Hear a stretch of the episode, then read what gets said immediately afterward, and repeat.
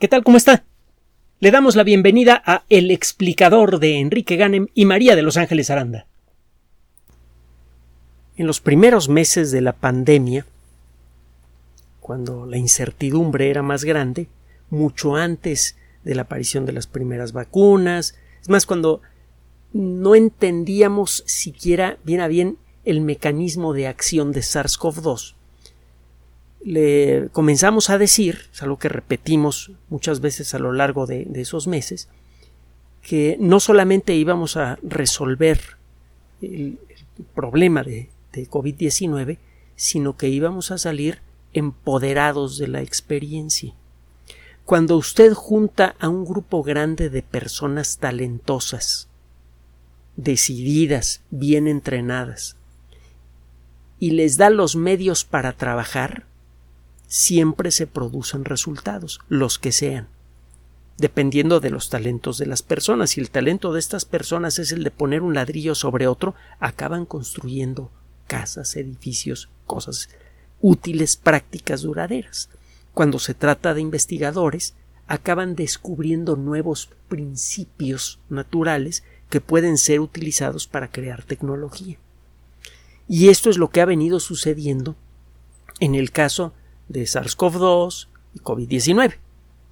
Hemos descubierto muchos detalles del funcionamiento del sistema inmune y de los virus, y como consecuencia de esto,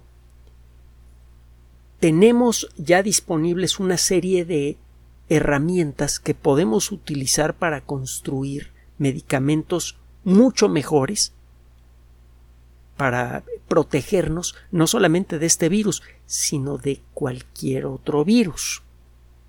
Realmente hemos aprendido en estos pocos años, un par de años, mucho más sobre el funcionamiento molecular detallado de muchos virus que lo que habíamos aprendido desde el origen de la virología.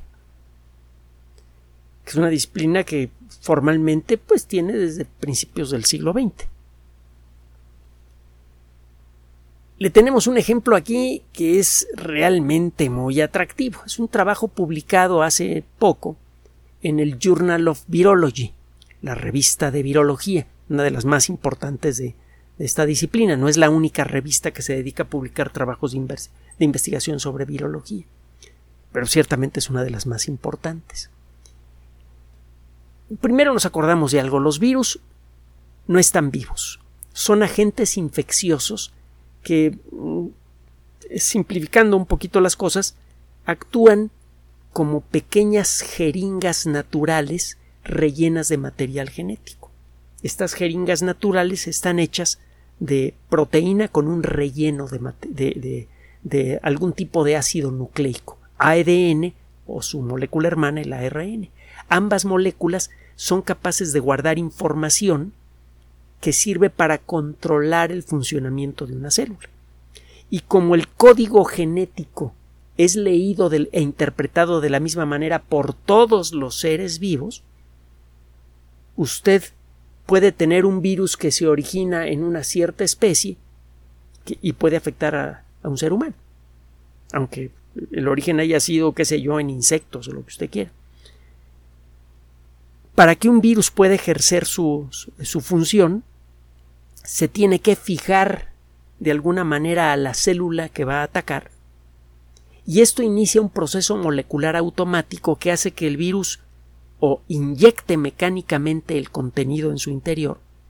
Esto lo hacen mucho los bacteriófagos, que realmente tienen forma como de una especie de, de jeringa extraterrestre.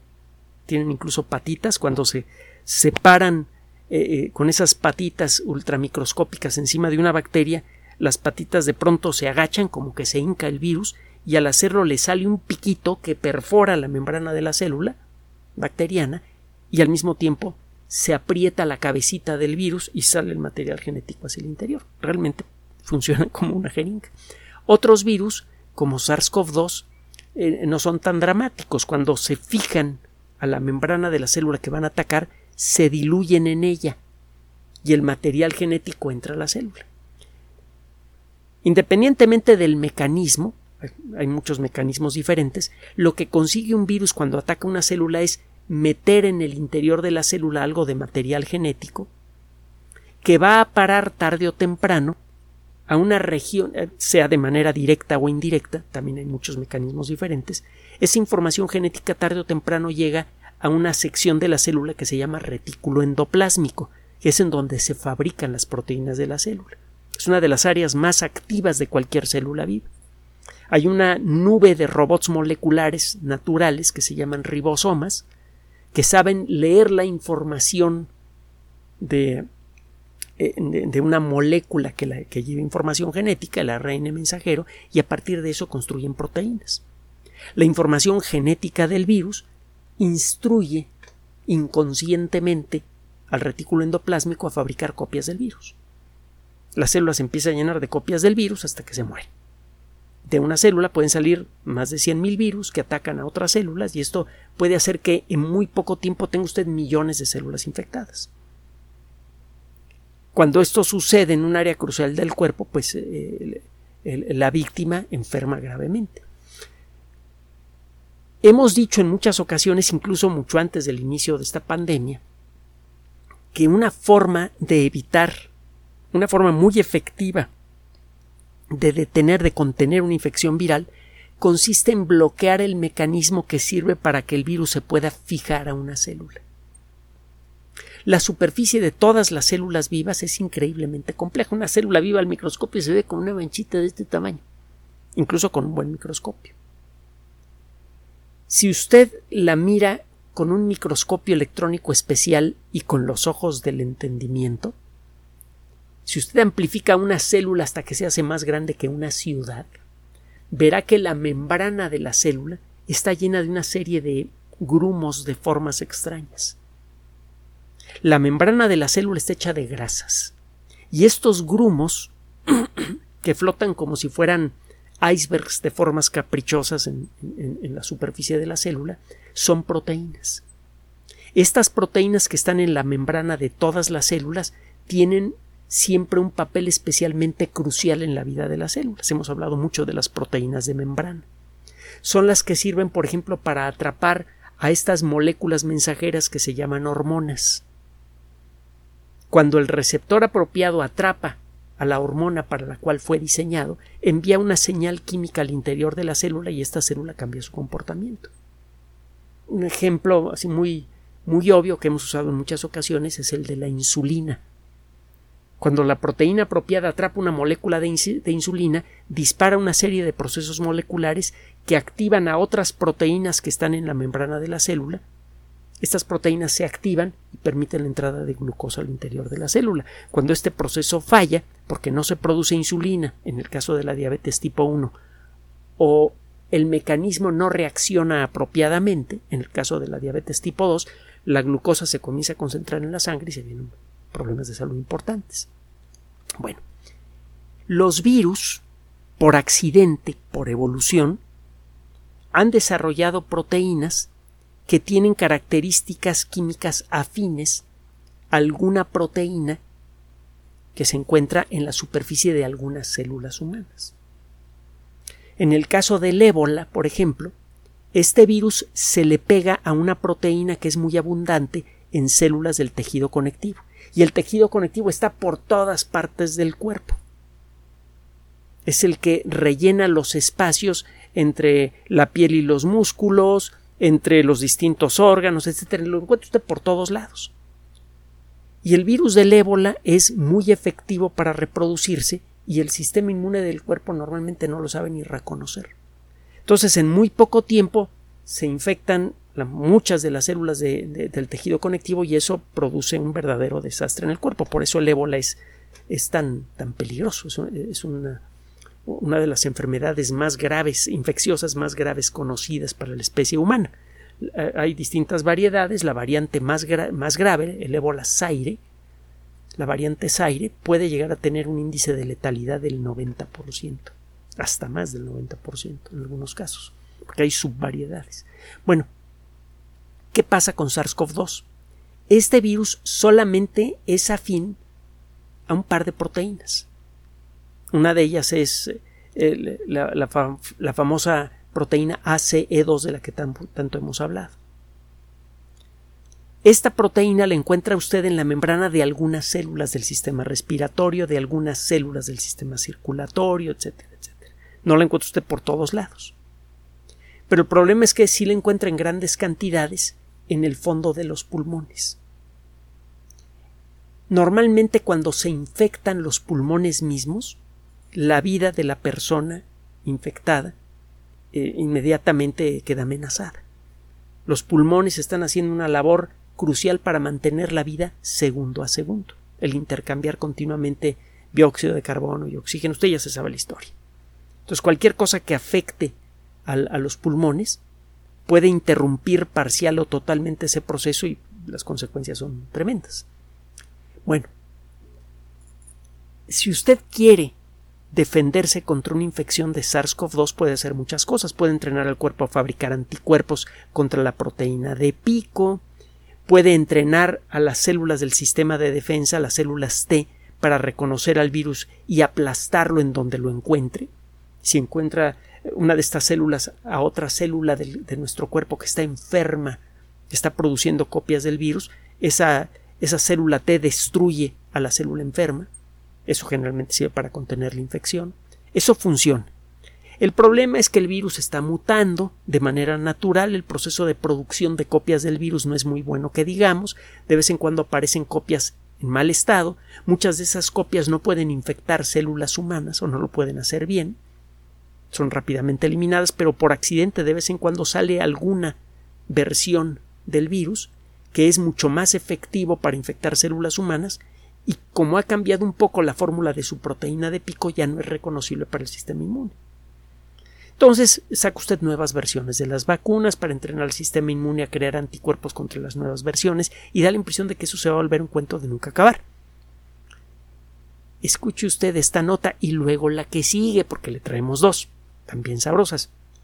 En el primero, un grupo de investigación bien reconocido, es un grupo de investigación eh, que eh, trabaja desde hace tiempo en la Universidad de Montreal, en el Instituto de Investigación Clínica de Montreal en particular, identificó el proceso molecular exacto que realiza la proteína de pico cuando se está aferrando a la, a la proteína ACE2 que está en la membrana de las células atacadas.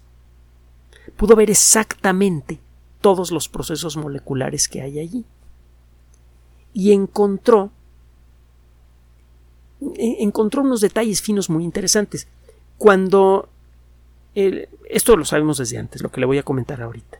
Cuando el virus SARS-CoV-2 se fija a la célula que va a atacar, la proteína de pico se pega a la proteína ACE2.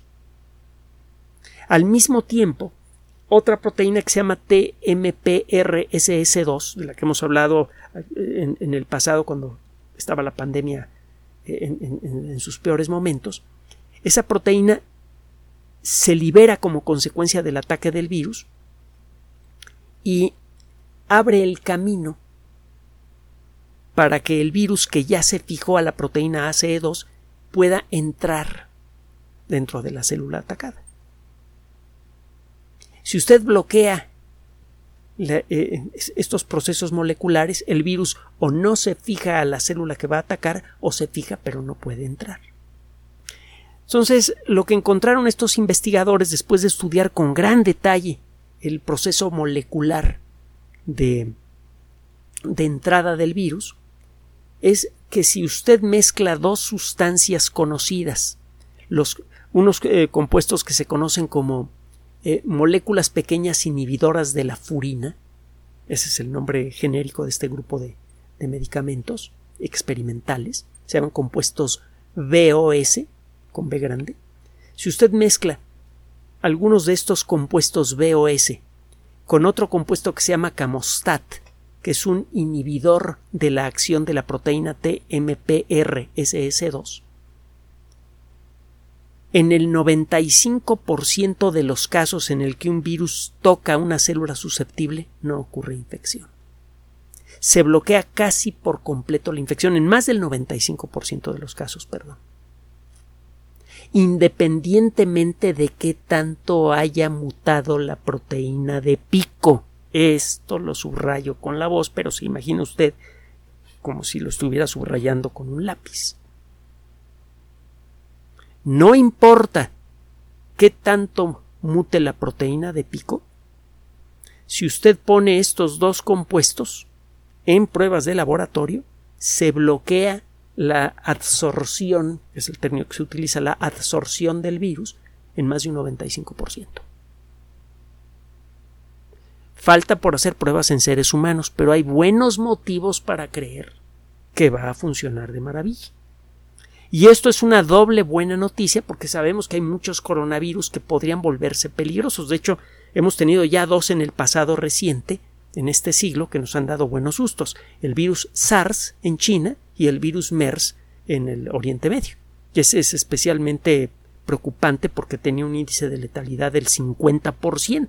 Era tan peligroso como la peste bubónica. Bueno, como, la fue, como fue la peste bubónica para Europa a principios del Renacimiento. Porque en la actualidad la peste bubónica sabemos cómo tratarla con antibióticos. No es un tratamiento sencillo, pero se puede tratar. Bueno, el caso es que este descubrimiento sugiere fuertemente que se pueden desarrollar medicamentos efectivos, altamente efectivos, no solamente contra este virus, sino contra cualquier coronavirus.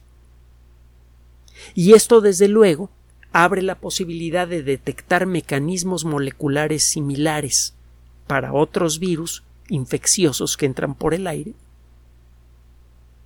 Y entonces podríamos llegar a fabricar hay, buenos motivos para creer que se podrían fabricar medicamentos antivirales generales contra virus infecciosos que se transmiten por el aire. Considere usted que una de las peores epidemias de la historia, de las peores epidemias identificadas de la historia, fue la epidemia de gripe, que mató entre 60 y 100 millones de personas hace un siglo, hace un poquito más de un siglo, al final de la Primera Guerra Mundial.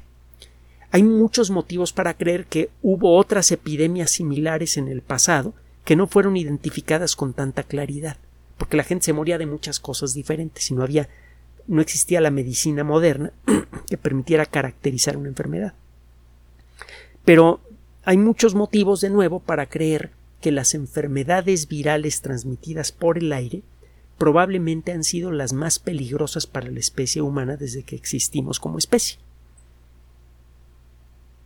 Así que esta noticia cobra doble importancia, porque se está abriendo un camino bastante claro, verificable, que ya ha sido ensayado en, en, células humanas individuales y que pronto podría ser ensayado en seres humanos, para interrumpir no solamente infecciones por este coronavirus, para interrumpir infecciones de todos los coronavirus, y en una de esas hay motivos para creer que este estos trabajos se podrían extender para buscar otros mecanismos para bloquear a otros virus peligrosos que se transmiten por el aire, como el virus de la gripe. Así que quizá para finales de esta década no solamente ya se nos habrá olvidado SARS-CoV-2, sino que incluso la gripe común va a estar sometida a nuestra voluntad. Esa es una noticia. La otra, muy breve, fue publicada hace un mes esta tenemos guardadita en una revista que se llama Biomacromoléculas. Biomacromolecules. Eh, se trata de un trabajo mm, ya verificado en animales que se podría rápidamente trasladar a seres humanos. El eh, poner vacunas, ya sabe usted, la inyección, hay que desarrollar primero la fórmula de la vacuna, las vacunas, en muchos casos hay que transportarlas en ambientes especiales, ultrafríos, etcétera, etcétera. Nos han preguntado en qué van las vacunas eh, intranasales. Ahí le va un ejemplo. Estos investigadores de la Universidad Estatal de Pensilvania presentan a mediados de marzo en la revista Biomacromolecules perdón, un trabajo en el que hablan de un mecanismo experimental para inmunizar ratones utilizando material eh, eh, inhalable lo que hacen es eh, crear un montón de moléculas pequeñas de un material que se llama aerogel. El aerogel es un material esponjoso, lleno de huecos, y esos huecos muchas veces están llenos de aire o de alguna otra molécula que sea afín, eh, de alguna molécula que sea afín al agua. Es como una esponja húmeda que tiene muchos huecos en su interior. Adentro de esos huecos de aerogel usted puede meter alguna molécula, aunque sea muy frágil, y la molécula se estabiliza. Por ejemplo, puede meter ADN o ARN. ¿Qué es lo que hicieron estos investigadores en pocas palabras?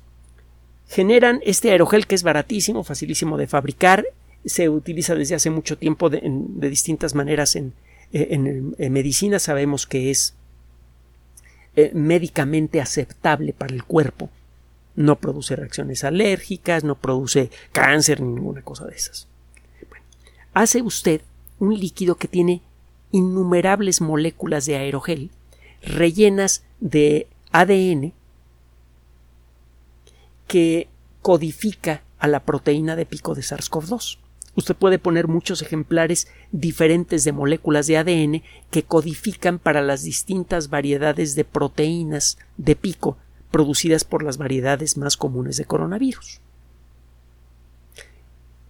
Le dieron a respirar el aerosol cargado con estas esponjitas moleculares rellenas de ADN que codifica para la producción de distintas variantes de la proteína de pico a ratoncitos. Esas, ah, e, e, e, esas moléculas entraron con el aerosol hasta el fondo de los pulmones de los animalitos se pegaron a la membrana de muchas de las células, el ADN entró adentro de estas células y empezó a servir de base para la construcción de grandes cantidades de proteína de pico de distintas variedades. Algunas células producían proteína de pico de Omicron, otras de Delta, etcétera, etcétera. Y el cuerpo detectó eso y aprendió a fabricar anticuerpos contra las distintas variedades. Entonces, simplemente aspirando este material, los ratoncitos quedaron protegidos efectivamente contra muchas variedades diferentes de SARS-CoV-2. Estos materiales, estos aerogeles, son muy estables a temperatura ambiente. Cuando mucho necesitarán una refrigeración común. En cualquier refrigerador las puede usted guardar. Son baratas, fáciles de producir, fáciles de transportar, no requieren de atención especial, así que en poco tiempo podrían llevarse a todas las farmacias del mundo y a todos los rincones del planeta, y todo lo que tendría que hacer para protegerse de SARS-CoV-2 o de cualquier otro virus respirable es echarse un poquito de ese aerosol en la nariz. Si aparece una nueva variante de no sé qué virus, échese otro de estos tubitos en la nariz y se acaba el problema. Esto está en, en pruebas en animales y las pasó con éxito. La respuesta inmune de los ratones fue mejor que la respuesta inmune inducida por las vacunas inyectables.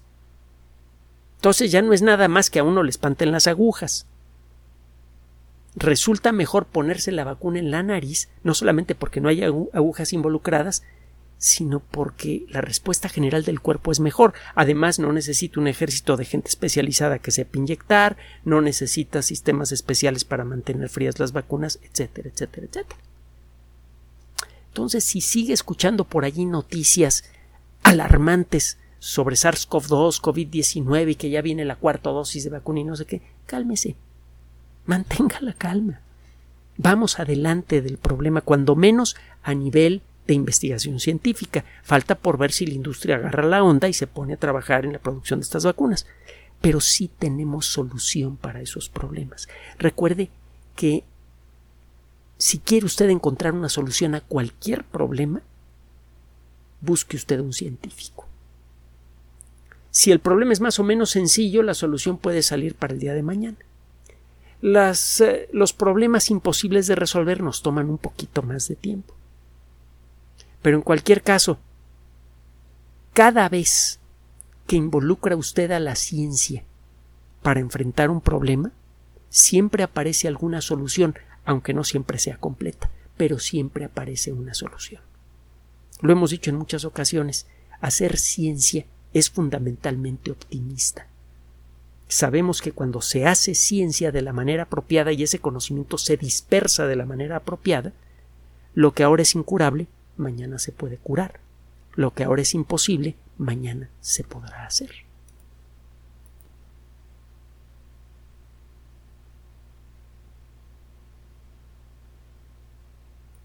Gracias por su atención.